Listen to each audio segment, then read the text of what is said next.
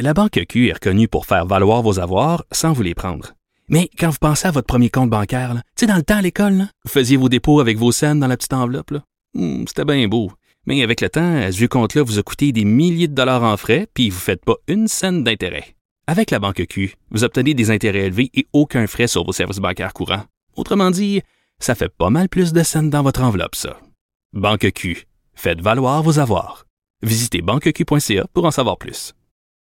Alors, l'émission s'appelle On n'est pas obligé d'être d'accord. Et pour soutenir ce, ce, type de débat ou ce genre d'opinion, des fois, les gens me disent Ah, Sophie, toi, tu as du front tout le tour de la tête.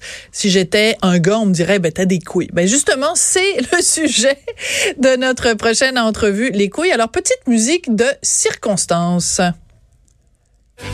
Tout, tout, tout, vous saurez tout sur le zizi, le vrai, le faux, le laid, le beau, le dur, le mou qui a un grand coup, le gros touffu, le petit joufflu, le grand ridé, le montpelé, tout, tout, tout, tout, je vous dirai tout sur le zizi.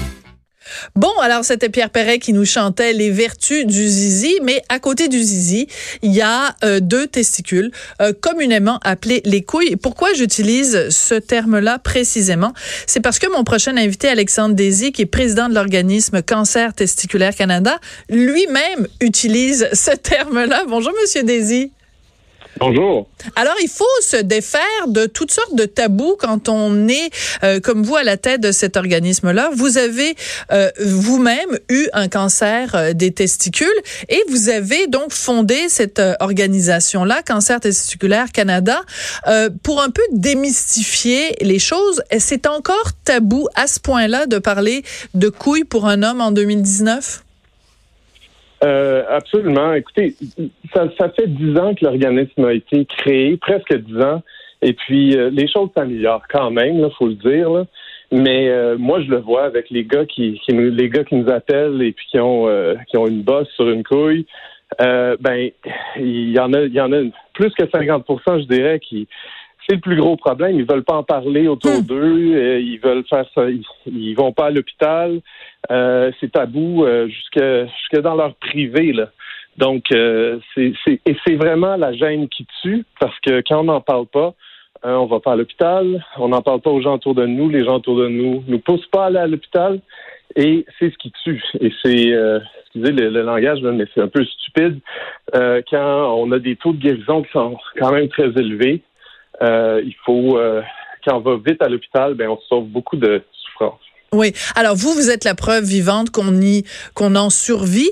Euh, c'est que vous, vous l'avez eu à 30 ans. Vous avez aujourd'hui 40 ans.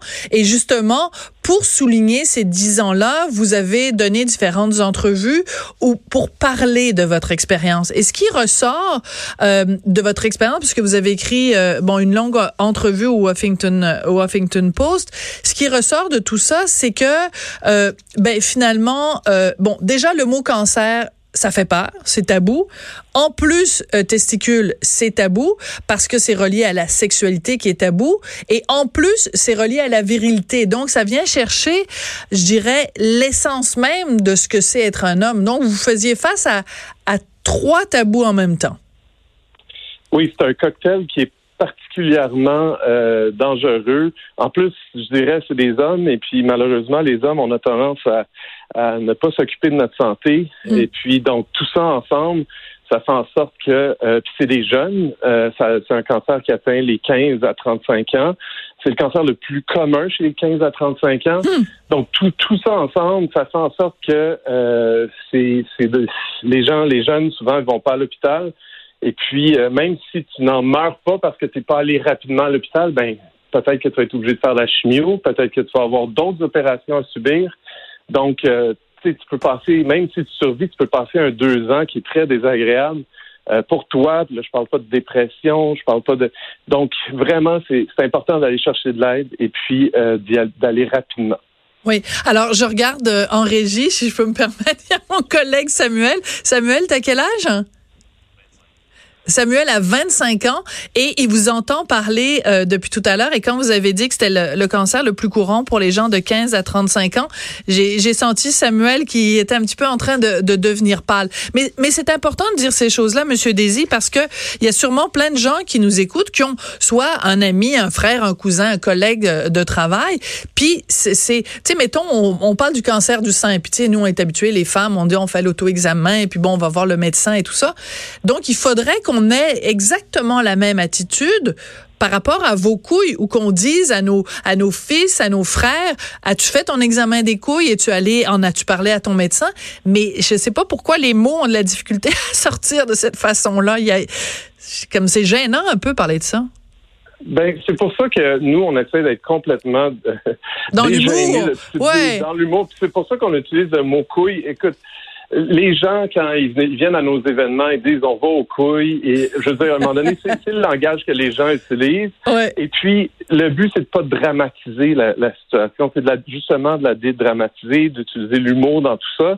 Et puis, quand on fait ça, ben les gens en parlent. Et puis, c'est vraiment la première étape. Et puis, merci pour euh, votre entrevue. Ça fait partie de ça, justement. Si on en parle, puis la, la première euh, première chose qui aide les gens qui sont atteints du cancer testiculaire, c'est quand c'est leur conjoint. Euh, c'est parce qu'ils en parlent à leur conjoint, ah. leur conjoint les pousse à aller euh, à l'hôpital, euh, faire vérifier. Donc, vraiment, là, la première étape là, dans tout ça, c'est d'en parler, et puis c'est ce qu'on fait ce qu'on fait aujourd'hui. Et puis, euh, j'espère que, que les gens qui nous écoutent vont faire attention s'ils ont une petite bosse sur une couille. Oui, mais euh, c'est ça, on dit que, je disais tout à l'heure que vous avez eu recours à l'humour parce qu'on se souvient des campagnes que vous avez faites qui étaient plus drôles les unes que les autres. Là. Vous avez quand même, vous êtes quand même allé euh, assez loin. là. Mais j'imagine que on n'avait pas le choix. C'était soit ça ou euh, votre campagne, personne n'en aurait parlé, puis ce serait complètement passé dans le beurre. Ben oui, ben on a eu euh, avec euh, Charles Tisser, on a fait le merveilleux monde des couilles avec euh, après ça avec euh, avec Maxime Leflaguet, puis Caroline Davernas et puis d'autres. on a fait l'homme qui murmurait aux oreilles des couilles. bon, j'en passe là, mais mais oui, et puis c'est ça atteint derrière l'humour, il y a quand même quelque chose de réfléchi où on a c'est c'est sur le web, ça atteint les jeunes. Euh, c'est regardé par les jeunes. Donc, euh, derrière tout ça, il y, a, une stratégie quand même de communication. Bien sûr. Où, euh, où on, atteint nos, on atteint nos objectifs. Je pense qu'on a fait quand même un bon bout de chemin depuis dix ans, mais il reste beaucoup de travail à faire. Oui. Vous, vous l'avez eu, vous aviez 30 ans, je l'ai dit, vous venez, là maintenant vous avez 40 ans, donc dix ans plus tard, vous avez survécu. Qu'est-ce qui a changé le plus dans votre vie au cours des dix dernières années du fait que vous ayez eu justement ce cancer-là? Ben, écoutez, moi, personnellement, je veux pas définir ma vie par rapport euh, à un événement comme ça, mais par contre, ça remet les choses, euh, ça remet les choses, euh, ça te fait réfléchir à mm-hmm ça te met face à la mort. Et puis, en quelque part, la mort, c'est pas nécessairement quelque chose de négatif à réfléchir. Il faudrait, selon moi, il faudrait y penser plus souvent. Sans que ça soit négatif, on a, il y a un terme à notre vie. Et puis, on a juste un, certain nombre de temps où on est ici. Et puis, euh, quand tu réalises ça, ben, des fois, ça te pousse à faire des choses euh, positives. Mm-hmm. Euh, je l'espère autour de toi.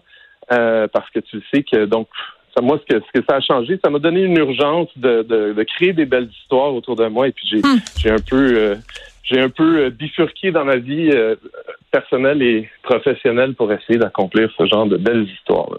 Oui, parce que vous êtes avocat et vous avez décidé de changer de style de droit que que vous faisiez. Vous travailliez avant quoi? Dans un dans un grand bureau, c'est ça?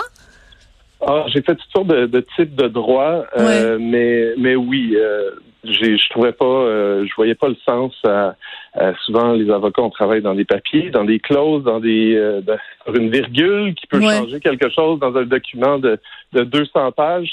Euh, personnellement, je voyais pas le, je voyais pas le, le, mm-hmm. sens euh, à ce que je faisais. Et puis, par contre, au niveau de la justice, il y a tellement à faire. on le sait avec les coûts de la justice et puis les délais qu'il y a en ce moment. Ben, euh, on a les gens malheureusement, le commun des mortels n'a pas accès aux tribunaux à, cause des coûts puis les, comment c'est compliqué. Donc depuis ce temps-là, j'essaie de, d'utiliser mon, mon background pour euh, pour développer des, des, solutions puis des outils sur Internet pour pouvoir permettre aux gens de faire ça beaucoup moins cher et puis euh, beaucoup plus rapidement. OK, ben ça prenait des couilles quand même pour faire ce changement de carrière-là. J'imagine que, bon, vu, que vous en parlez de façon aussi humoristique, je pense que vous êtes habitué que les gens vous fassent ce genre de commentaires-là. Euh, vous faites un, un, événement de levée de fonds qui s'appelle le bal des couilles. J'avoue que ça prend quand même du, du, du front de faire ce genre d'événement